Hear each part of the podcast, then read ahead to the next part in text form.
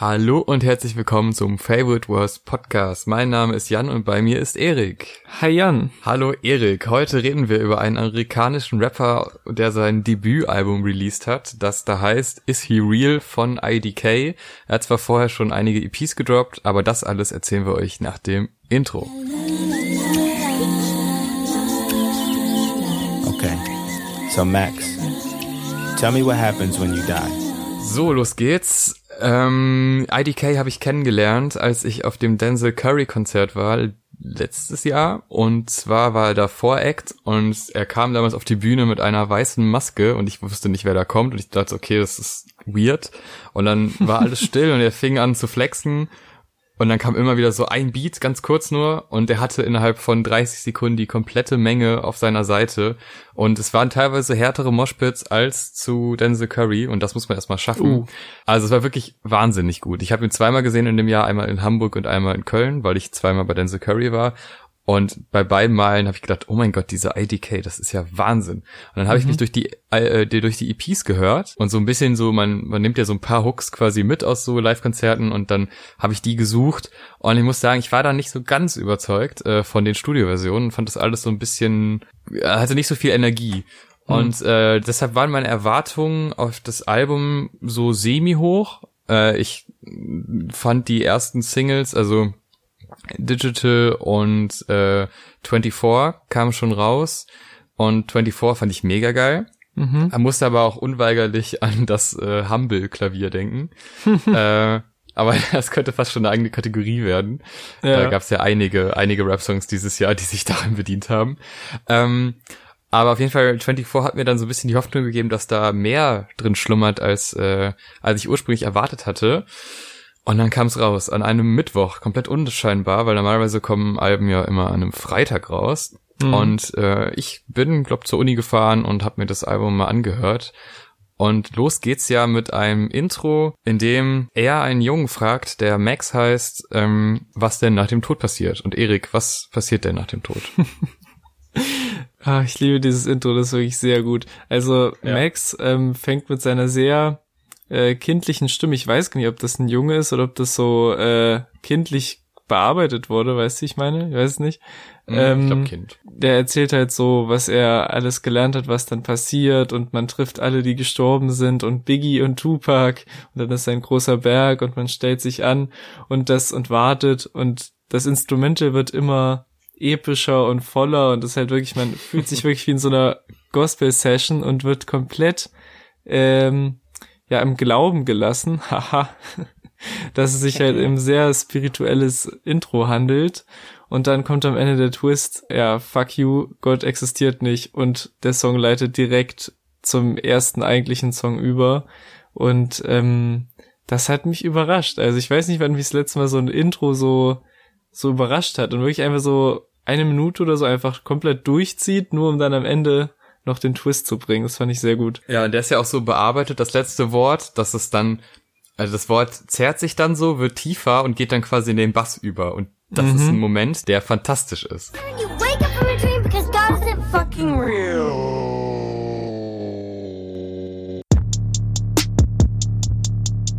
Also das ist wirklich, äh, dann ist man, also man denkt sich schon in dem Intro so, ja, okay, jetzt kommt so eine Lobhudelei und ja, ist he real? Also offensichtlich, wenn er so redet, ist Gott real. Ja. Aber dann kommt der Twist und äh, dann kommt es zu einem Song, der vor allem durch Bass und durch einen sehr heftigen Beat äh, brilliert, mhm. der mir sehr, sehr gut gefällt. Äh, ich fand vor allem schön bei dem zweiten Song, dass ähm, im Laufe des Tracks noch so ein paar Elemente reinkommen. Einmal ja. dieses Geklimper und dann kommt dieses, ich glaube, er sagt hell, was sich so ein bisschen wiederholt. Ich bin mir aber nicht ganz sicher.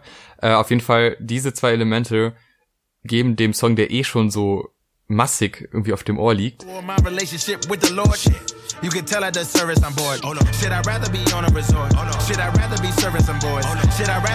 Der gibt dem nochmal so ein nochmal so einen krasseren Moment. Und die, dann baut sich ja auch dieser Refrain auf, der erstmal, also es geht ja da im Drowning, sagt er, ähm, mhm. was so ein bisschen weiter weg klingt. Und dann mhm. kommt er nochmal laut rein und oh, das ist also der Song, Wahnsinn, richtig geil. Ja, ich finde den auch gut, aber ich muss sagen, hier war ich zum ersten Mal an der Grenze, wo ich wirklich zu einem der ersten Male in meinem Leben gedacht habe, okay, fuck, vielleicht ist die 808 doch ein bisschen zu präsent im Mix. Also da habe ich wirklich gedacht, das ist schon, das ist schon heftig auf den Ohren. So, ich habe jetzt nicht die geilsten Kopfhörer, so ich frage mich, was los Daran ist, wenn du das, liegen. wenn du das mit Ja, aber Du meinst, wenn du die mit Bose Quiet Comfort 35i hörst? Ich kann dir sagen, was dann ist. Das ist fantastisch. Das ist ein Traum. Das Okay. unglaublich geil. Die müssen wir unser Sponsor werden. Das wäre mein großes Ziel.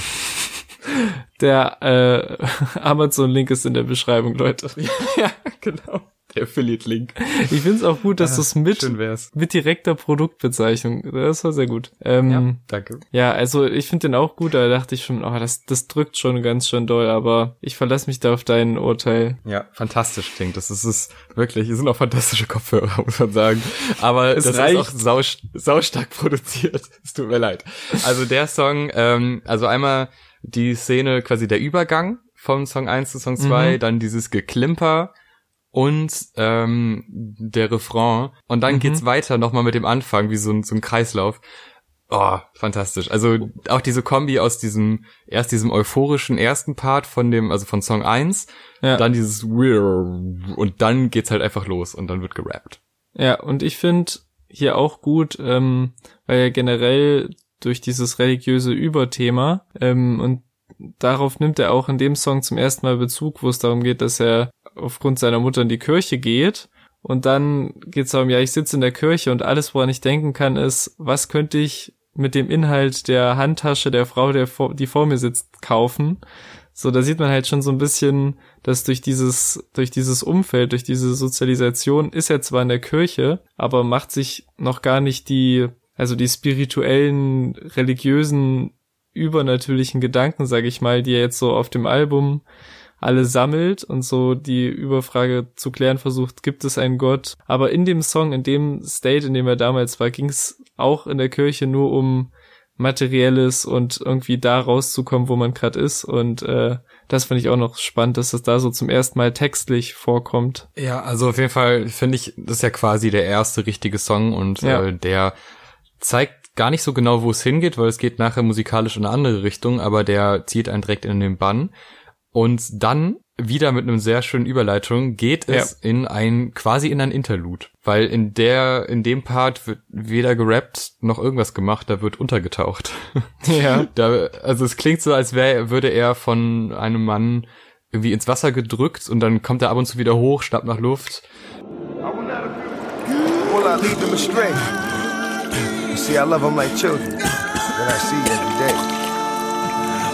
Will I No. Ist das eine Metapher für Taufe oder sowas? Kann es sein? Ähm, es ist sogar eine Taufe und ich kann dir auch sagen, wer der Mann ist, der ihn da tauft. Okay, bitte. Der Rapper DMX tauft ihn auf Ach, diesem krass, Interlude. Aber ich dachte auch erst, was ja häufig auf diesem Album passiert, weil die Features nicht aufgelistet sind, dachte ich auch so, okay, die fucking, die Stimme kennst du irgendwo her, der Mann, der da täuft. Das Und- dachte ich mir später auch irgendwann nochmal. Genau, und das ist aber äh, DMX, der Täufer, wie er auch im Allgemeinen bekannt ist. Ja, krass. Ist auf jeden Fall sehr atmosphärisch, der Part. Der wird Ja. auch nicht langweilig oder so. Und dann, oh, dann kommt der nächste Song und das beginnt mit einem Synthesizer. Boah, da habe ich so Gänsehaut bekommen. Es ist einfach nur ein Ton, der wiederholt wird.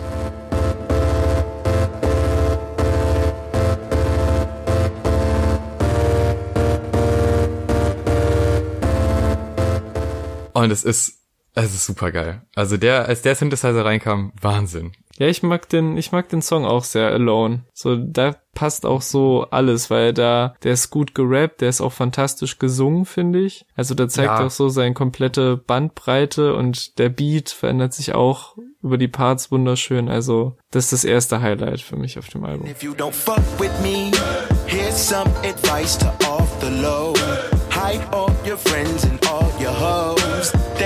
Ja, ich finde auch, also der Refrain ist super schön. Äh, der ist auch super sehr, also super stark gesungen und Ja. ich finde, also der ist fast schon so poppig, aber du hast trotzdem noch diese Rap-Passagen, die auch sehr gut sind. Und der Beat ist einfach sehr gut. Ja, ich mag das einfach. Das ist echt ein richtig toller Song, den, den der ist fast schon radiotauglich. Bis auf die Teacher-Szene. Ja, Die ist vielleicht, die muss man vielleicht piepen. So I'm like, dear teacher, suck my penis. Da war so, das war so ein bisschen einfache Lyrik, würde ich sagen, diese, diese kurze Passage. Äh, da habe ich dann gedacht, ja, okay. Aber im Endeffekt ist das einer der vielen, vielen starken Songs. Und auch der, und das ist halt einfach die Stärke dieses Albums, die Übergänge sind fantastisch. Und der Übergang, weil man kennt ja 24 schon, man kannte es schon, und dann kommt ganz am Ende von Alone, kommt so leise im Hintergrund der erste Ton von 24. Oh, und dann denkt sich, oh Gott, jetzt kommt's. Und dann wird er schneller. Dim, dim, dim.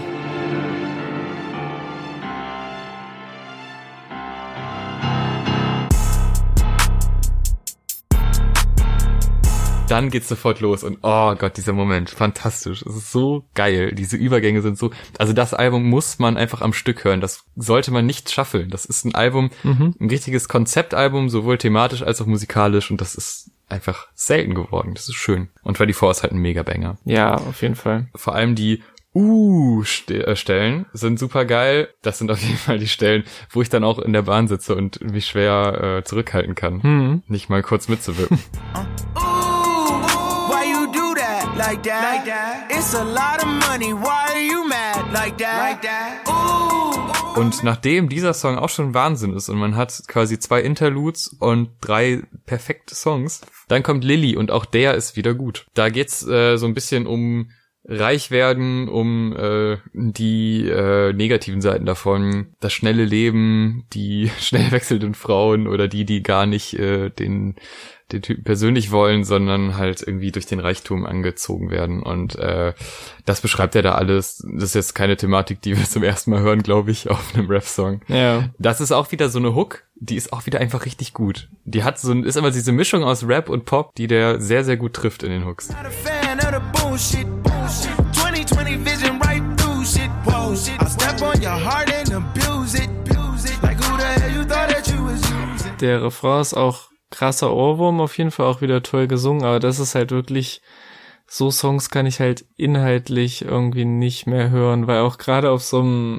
Album, was so, also was offensichtlich von einem schlauen Dude kommt, der da ein krasses Konzept an den Tag legt, finde ich halt diese, diese Songs über House bisschen repetitiv und dann auch gerade so, ich will, ich will jetzt nicht wie immer die Sexismuskeule schwingen, das hatten wir beim Bowser-Album schon, aber gerade auch dieser, dieser Widerspruch wirklich mit dem, was, was sagt er auf dem nächsten Song, irgendwie die Bad Hoes sind der Teufel und das alles, aber ja, selber brüstet er sich in dem und vor allem auch im nächsten Song dann mit seinen vielen wechselnden Sexualpartnerinnen und Aber ist das nicht so ein bisschen fast schon wie bei Kendrick, dieses Versuchungsding? Es ist natürlich immer super simpel zu sagen, also dass ich, ich supporte diese, diese Metapher oder diesen Vergleich immer äh, auch nicht, aber äh, was damit gemeint ist, ist doch dieses, äh, auch dieses Ablenkende, oder? Und diese Versuchung, der man eigentlich widerstehen sollte, aber das tut er dann halt nicht und deshalb sind die böse. Das ist so ein bisschen die UFO 361 Logik. Ja,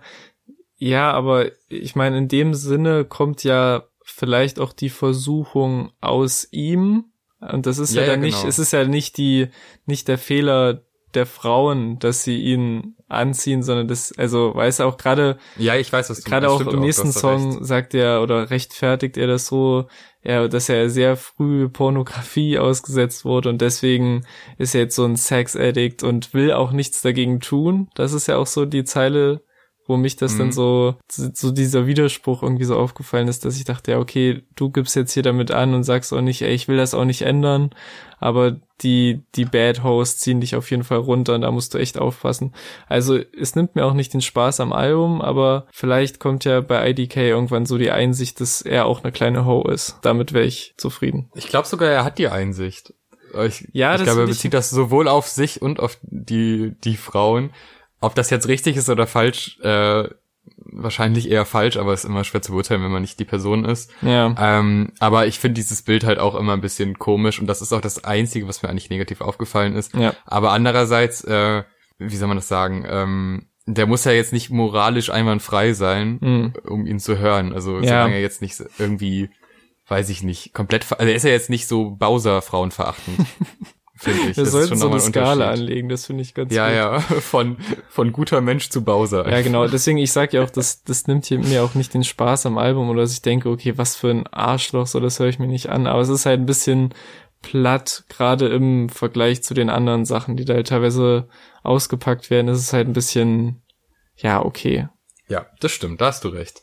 Ähm, aber du warst jetzt quasi schon beim nächsten Song. Mhm. Äh, der Song, der zwei Features hat, ähm, die man, du hast ja eben auch schon gesagt, äh, die nicht angezeigt werden, was immer für großes, oh, schau mal, wer da kommt, Mhm. äh, sorgt, was ich sehr gern mag. Das hat ja auch Van Staple schon gehabt, wo dann der Kendrick-Part kommt und sowas. Äh, das ist immer ein gutes Stilmittel, würde ich fast schon sagen. Und da geht's ja dann eben genau darum, dass er irgendwie pornosüchtig und sexsüchtig ist. Äh, da wird aber auch wieder Referenzen zu Devil und äh, zur Bibel gebracht. Und das ist, ich habe das Gefühl, das ist auch alles so ein bisschen zynisch, oder? Hm. Also es ist auch alles so, also ich mag das an dem Album, dass es nicht in die, ja, Gott ist totaler Schwachsinn oder ja, Gott gibt's auf jeden Fall und wir müssen alle danach leben, sondern es ist so eine, so eine kritische Sicht, ohne zu sagen, was jetzt am Ende dabei rumkommt, aber so eine kritische Sicht auf dieses ganze Religionsding und wie das gar nicht in dieses Leben Hm. von den Menschen passt und wie du ja auch schon gesagt hast, dieses Reinzwingen in die Kirche quasi, obwohl man da sitzt und gar nicht die Gedanken hat, die man da haben sollte, Hm. weil man halt in der Gesellschaft aufgewachsen ist, wo diese Gedanken nicht nicht herkommen oder nicht sind, äh, aber man trotzdem noch ähm, halt da sitzt in der Kirche, weil so das ist halt so, die Mutter sagt das. Äh, das finde ich spiegelt sich in vielen Tracks wieder und das äh, mag ich. Ja, plus, also hier werden halt so ein bisschen, äh, erzählen sich halt so die, die drei Jungs so ein paar Sprüche und manche davon sind ganz lustig. Also ich finde zum Beispiel auch direkt seinen Einstieg mit dem, äh, dass, dass Masturbation ja eigentlich laut der Bibel gleichgesetzt ist mit Mord und er dann ein ähm, Serienmörder sein müsste. Das ist ganz lustig. Aber dann gibt's auch so, also wenn er irgendwie so sagt, Back to my banana, this brain food is why she's smart yellow. das ist dann immer so, Ja, ja. ja. Also das ist immer äh, bei dem Thema so, ein- so ein schmaler Grad zwischen okay, ja, lustige Line und hm, ja.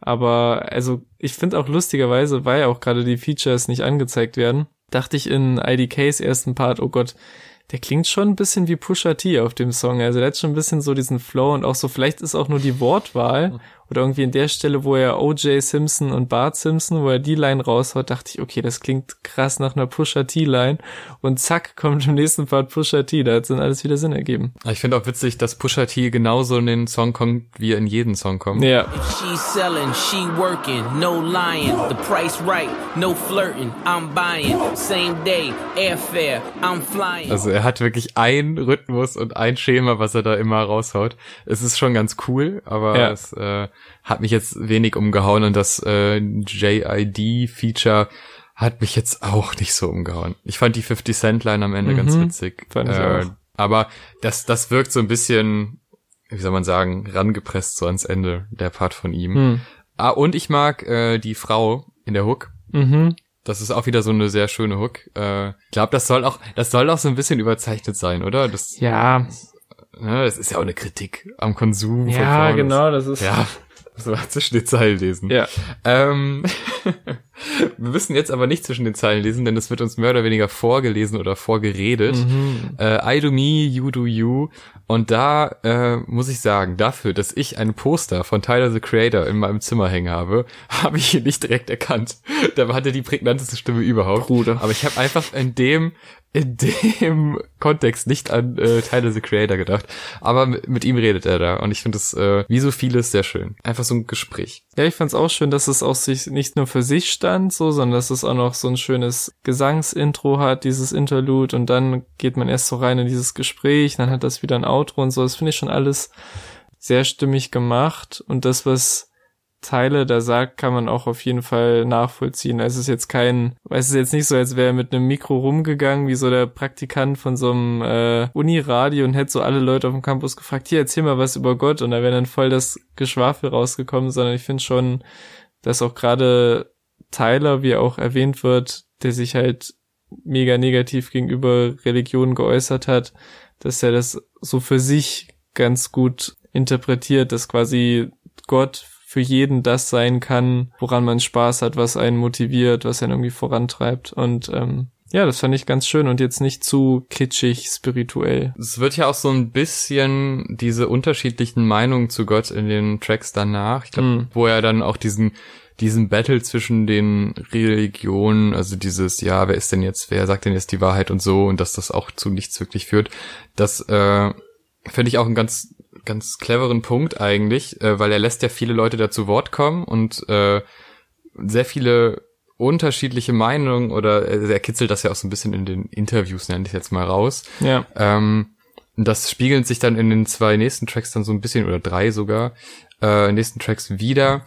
Und jetzt nimmt das Album, nachdem es jetzt relativ, relativ hart war, Hm. mit relativ poppigen Hooks, geht es jetzt in so eine R&B-Soul-Richtung. Und echt so sehr melancholisch ruhige Musik, vor allem European Skies.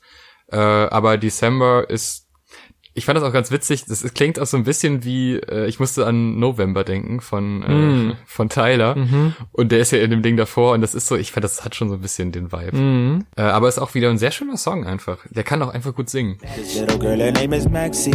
Her beauty's like a bunch of roses.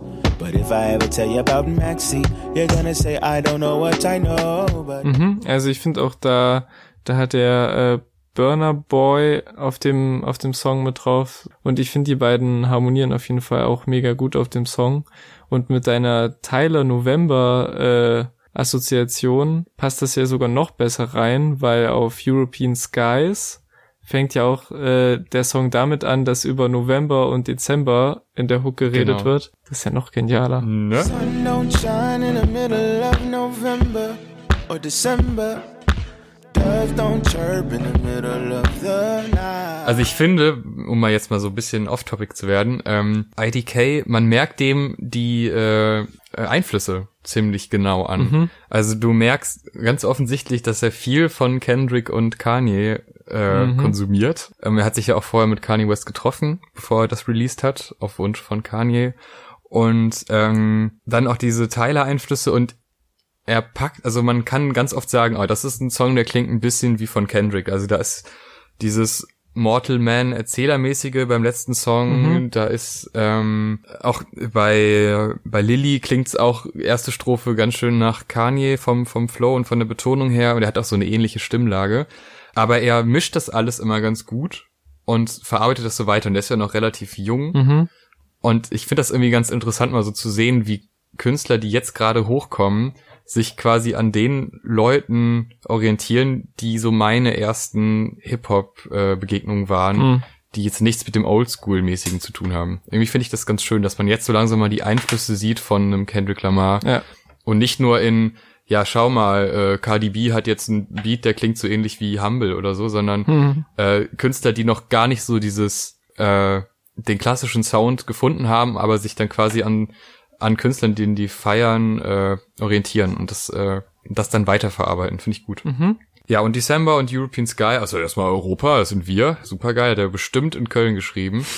ähm, nee, aber beides sehr diepe Tracks und äh, mit schon, da, da sind wieder schöne Messages, finde ich. Da geht's dann wieder viel um Religion, viel aber auch um, um Elend auf der Welt und Mhm. äh, wie das denn bitte zusammenpasst und ob die Hölle denn nicht vielleicht doch wärmer ist für Obdachlose. Und das ist irgendwie ein ganz schönes Bild. Lost in who's winning, while the winters of the ones without homes are too chillin'. Would hell be a better place? They say it's warm there.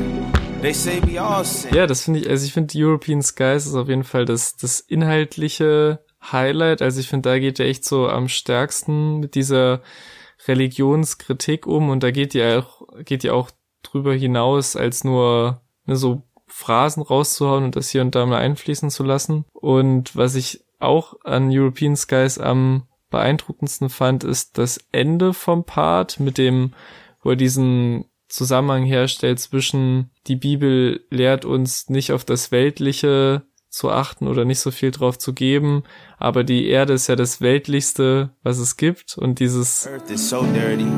We come from the dust of the dirt from the earth. Earth is so dirty.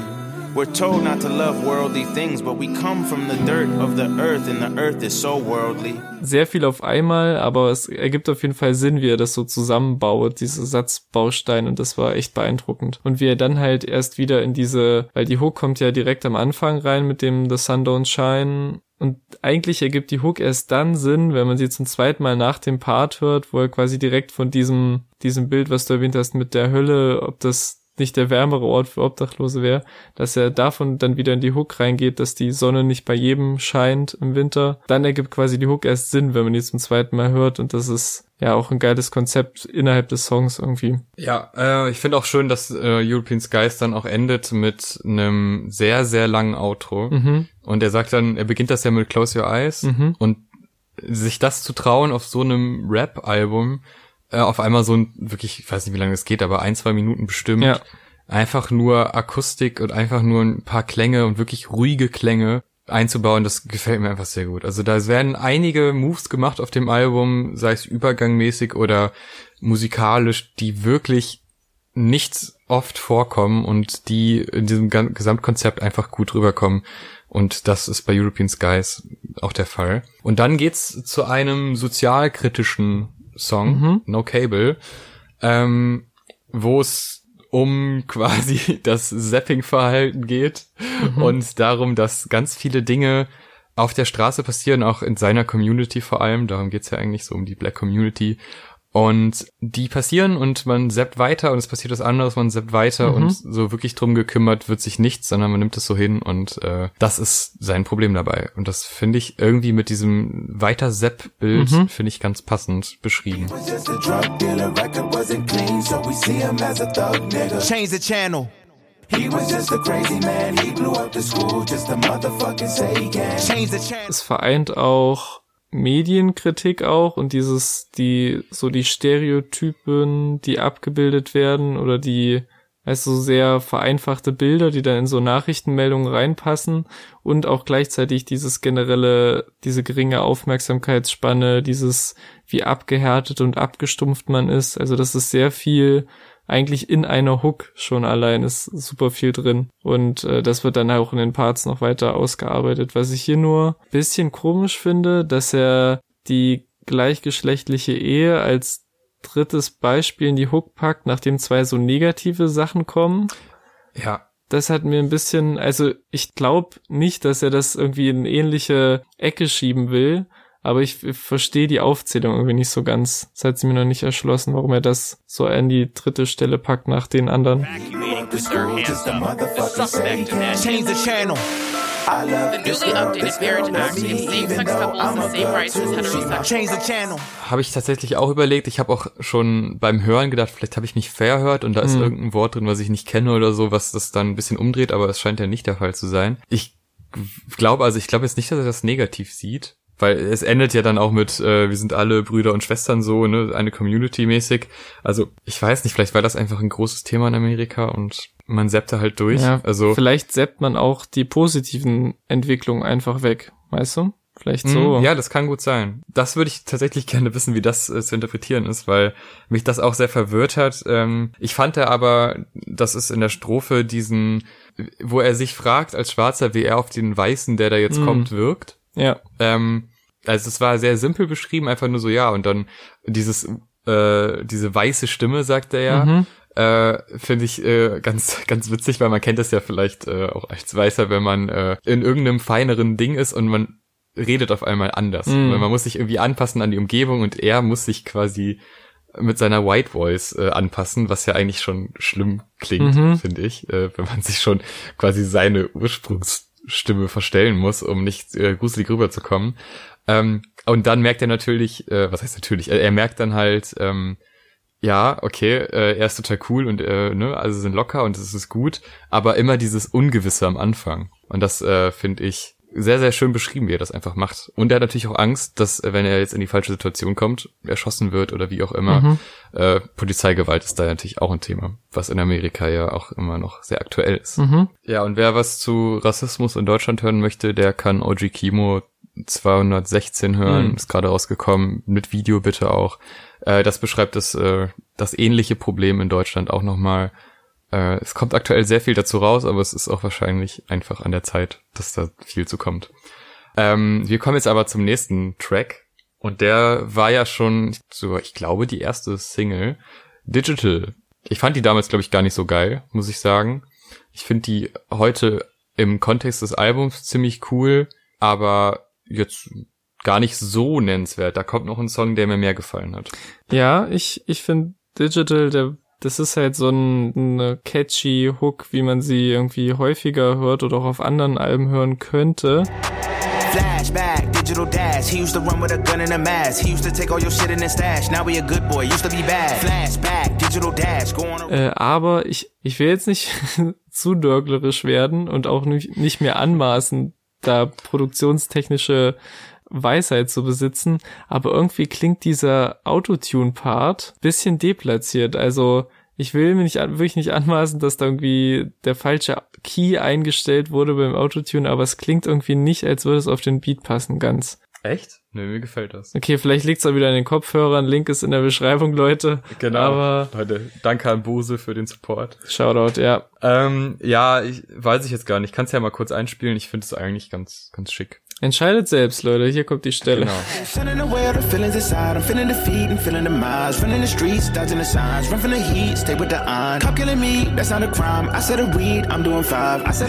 Aber kommen wir zum nächsten Song, weil der ist, Mhm. äh, ich sag mal so, man hat vielleicht in der einen oder anderen Folge, hat man mal gehört, dass ich Fan eines gewissen Künstlers bin, der Anfang Mhm. des Jahres ein Album rausgebracht hat. Ja. Er ist äh, aus Großbritannien, er ist groß und weiß und er heißt James Blake. Und der ist maßgeblich am Song Michael What the Fuck äh, beteiligt. Und der Song ist einfach mega geil. Aber es ist ja kein richtiger Rap, es ist ja eher so ein, wie soll ich sagen, was ist das? Was ist das für eine Musik? Beschreib mal. Aber das, also, erstens glaube ich, die haben nur James Blake gesampelt. Also die haben Mhm. nur einen älteren, das war doch jetzt die Aufregung, dass er, oder die, was heißt die Aufregung, aber dass er halt richtig gestellt hat, ich wurde nur in dem Song gesampelt und deswegen sollen Leute nicht irgendwie erwarten, dass man ihn da hört oder dass er da irgendwas, Ich habe das so verstanden, dass er nicht singt auf dem Song. Dass er zwar als Feature anerkannt ist, weil er irgendwie dran beteiligt war, aber dass er nicht singt und dass Leute nicht denken sollen, dass er da jetzt per Stimme quasi vertreten ist, wie bei den Travis Scott Features oder so. Aber du glaubst nicht, dass der, oder ist das, ich weiß, der ist, nein, aber der ist äh, hier äh, produced by Rascal, Rascal und äh, James Blake hat getwittert, dass er gesampelt wurde. Er fühlt sich, äh, es ist flattering, dass er gesampelt wurde, aber äh, es ist nur ein Sample von ihm und hat er nichts weiter mit zu tun. ja, nö, jetzt finde ich den Song doch scheiße, wenn James Blake nicht drauf ist, nö. Wollte ich jetzt noch positiv herausstechen, aber nö. Ohne James Blake, ohne mich. Ich rufe ihn an, nachher, ich frag mal nach. Aber ich meine, er hat ja selber getwittert, dass er gesampelt wurde. Ah, okay, verdammte Scheiße. Okay, ja, vielleicht hast du recht. Ähm, wir machen vielleicht einfach mal weiter. Ich finde den Beat am Ende, der mit, mit viel zu lautem Bass, wenn man die falschen Kopfhörer hat, ähm, finde ich fantastisch. Ich finde den, den Refrain mit diesem, da singt er auch wieder, da trifft er wirklich so einen, so einen entspannten Ton und dann dieses Michael, what? Dieses, diese Mischung daraus, ist richtig gut.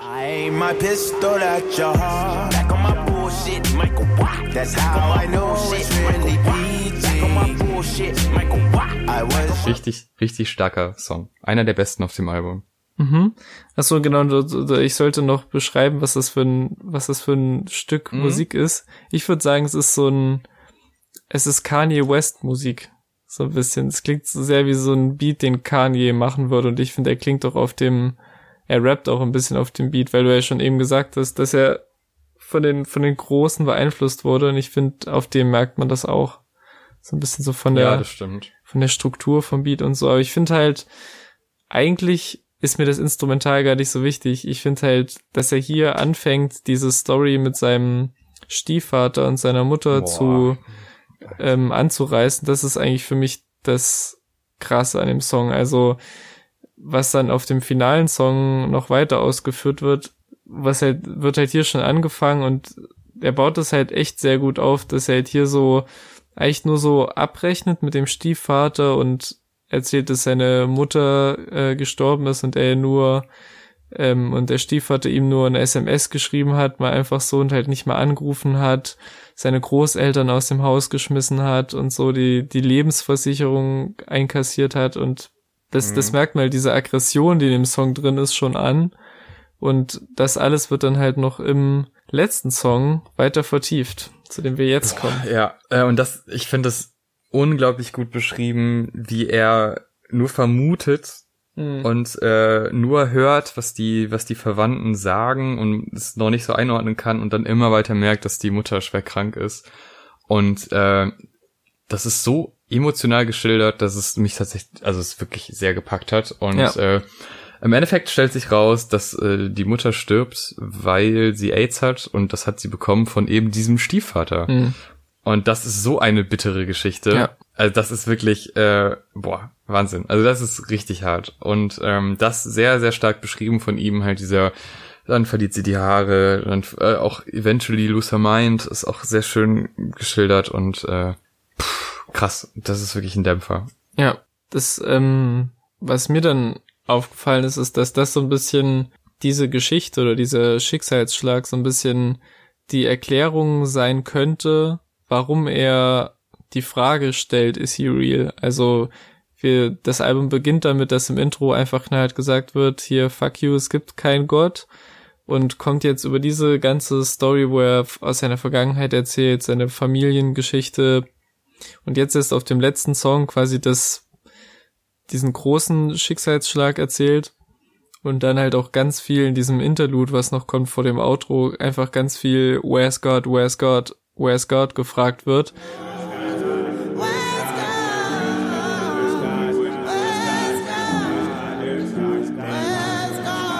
Und ich glaube, dass es halt so seine Frage war in dieser Phase, in der das alles, ähm, in dem das alles passiert ist, dass er halt da gefragt hat, äh, okay, wenn es einen Gott gibt, wo ist er? Warum lässt er das passieren und so? Und ich denke, dass daher die, dass es der Grund sein könnte, wodurch, also wodurch dieses ganze Konzept Sinn ergibt und wo er überhaupt diese, wo er diese Frage kommt, ob Gott real ist. Und das hat's dann nochmal, hat mich dann dadurch nochmal mehr gepackt. Also, das ist schon sehr heftig. Ja, sehr heftig und äh, das stimmt, diese, diese Thematik, wo er quasi über mehrere Tracks ja verschiedene Situationen schildert, wo man nicht sagen könnte, dass Gott da wäre, weil sonst, äh, ne, also in der Vorstellung würde das dann ja nicht passieren, Ja. diese ganzen negativen Dinge oder irgendwie, man interpretiert das anders, aber äh, diese gesellschaftlichen Probleme, dann die familiären Probleme, was ja, Mhm. also Problem ist ja noch nett beschrieben, Ja.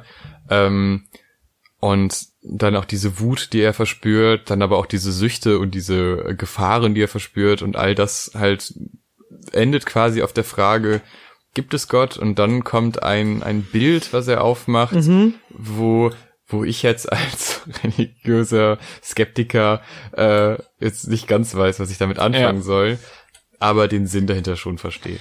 Ja, es, es geht mir genauso. Also ich, vielleicht muss ich einfach noch ein bisschen über das Bild nachdenken und es passt auf jeden Fall, also es schließt das Album ganz gut ab, aber ich weiß auch noch nicht ganz genau, ob ich halt dieses Gleichnis komplett raffe oder ob ich das, ob man das überhaupt, also ob man das überhaupt vergleichen kann. Weißt du, das ist so für mich die Frage, weil wenn man es halt runterbricht, weil er vergleicht dieses, ähm, wir können nicht mal einem anderen Menschen die Farbe beschreiben, beziehungsweise wissen wir gar nicht, ob wir dasselbe sehen oder dasselbe denken, wenn wir die Farbe sehen und das vergleicht er quasi mit der, dann im letzten Satz nur noch ganz schnell mit dem, wie können wir dann sagen, dass es keinen Gott gibt. Aber ich meine, das eine ist ja, wenn man jetzt ganz gemein sein will, ist das einfach nur eine optische Sache, also generell, wie beschreibt man was optisches, was man nur, also äh, wie beschreibt man einem Blinden das und das? Das ist ja eigentlich dieselbe Frage und ich weiß nicht, ob das Ja. Gleichnis so funktioniert. Ja, ich, ich weiß es auch nicht, aber ich würde das jetzt auch tatsächlich nicht zu kritisch äh, hinterfragen, weil das, ähm, Ja, also ich sehe das auch so ein bisschen in diesem Sinne, äh, er geht ja durch das Album und es passiert so viel Leid, hm, aber trotzdem kann er nicht mit Gewissheit sagen, dass es keinen Gott gibt. hm, So, das ist doch irgendwie so das, das finale Ding. Obwohl er die ganze Sachen da erlebt und äh, aber er wurde ja offensichtlich religiös erzogen, weil er musste ja mit in die Kirche. Ähm, es ist, glaube ich, schwer dran zu glauben und es ist auch, glaube ich, schwer zu beschreiben für ihn. Aber er kann nicht sagen, dass es keinen gibt und solange er das nicht sagen kann, ist er real wahrscheinlich hm. für ihn.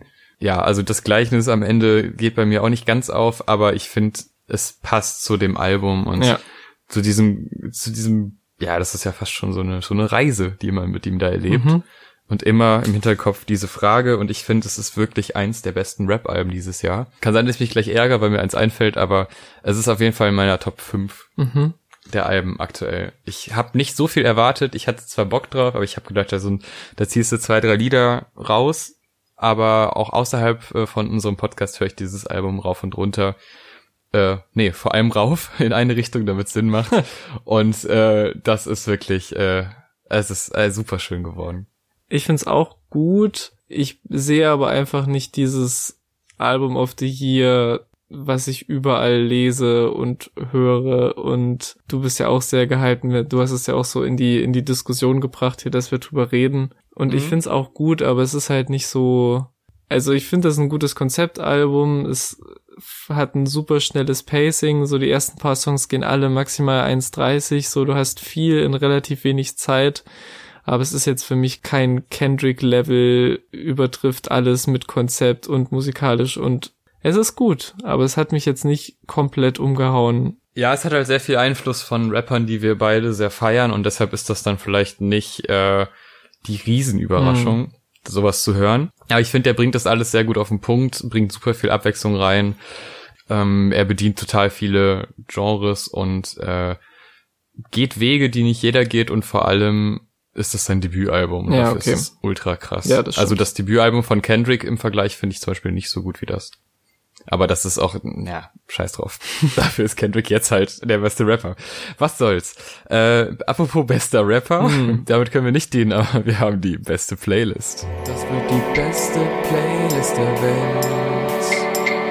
Listen Einfach die beste Playlist der Welt. Ich pack einfach was von IDK rein, weil ich das geil fand. Äh, ich bin gerade ein bisschen überfordert. Wird's 24 oder wird's Alone? Oder, ah, es sind so viele gute Tracks. Ich sag, äh, der Song, wo vermeintlich äh, James Blake drauf ist. Michael, what the fuck? Ja, ich habe eben schon ganz genau beschrieben, was ich an dem Song mag. Und äh, das ist ein toller Song, hört ihn euch an, gebt euch den Bass am Ende, das ist geil. Mhm. Aber ich meine, bei diesem ganzen Lob, was hier jetzt so verteilt wurde, ne, da muss auch jemand einfach mal ähm, nochmal dreckige Wäsche waschen, finde ich jetzt im letzten Part. Und da kommt niemals anders in Frage als Danny Brown, einer oh, ja. der, ich sag einfach mal, freakigsten Rapper der Welt, den ich sehr verehre und der jetzt äh, sein neues Album im Oktober raushaut und da kam die erste Single Dirty Laundry. Mein Wortspiel hat man bis zu diesem Zeitpunkt schon wieder komplett vergessen, weil ich so viel dazwischen gelabert habe. Ähm, ich musste schmunzeln. Sehr gut, wenigstens einer. Und produziert wird das Ganze, wie auch das komplette Album von Q-Tip, von den legendären A Tribe Called Quest. Und ich, ich liebe es. Also ich, das klingt alles anders als alles andere, aber genau das habe ich auch erwartet von Danny Brown. Und ähm, bin einfach gespannt, was auf diesem Album noch so auf uns zukommt. Und deswegen baller ich den einfach mal so in die Playlist. Mal wieder eine aktuelle Single. Ist doch gut. Ja, wir sind richtig aktuell unterwegs und äh, so geht's dann wahrscheinlich auch in anderthalb Wochen weiter, wenn ich aus dem Urlaub zurück bin. Aber bis dahin ist ja genug Podcast-Material da. Bis zum nächsten Mal. Wir reden auf jeden Fall auch über Danny Brown bald, mhm. wenn es kommt, ne, würde ich sagen. Und es kommt noch ganz viel fantastisches Zeug dieses Jahr. Bis zum nächsten Mal. Tschüss. Tschüss.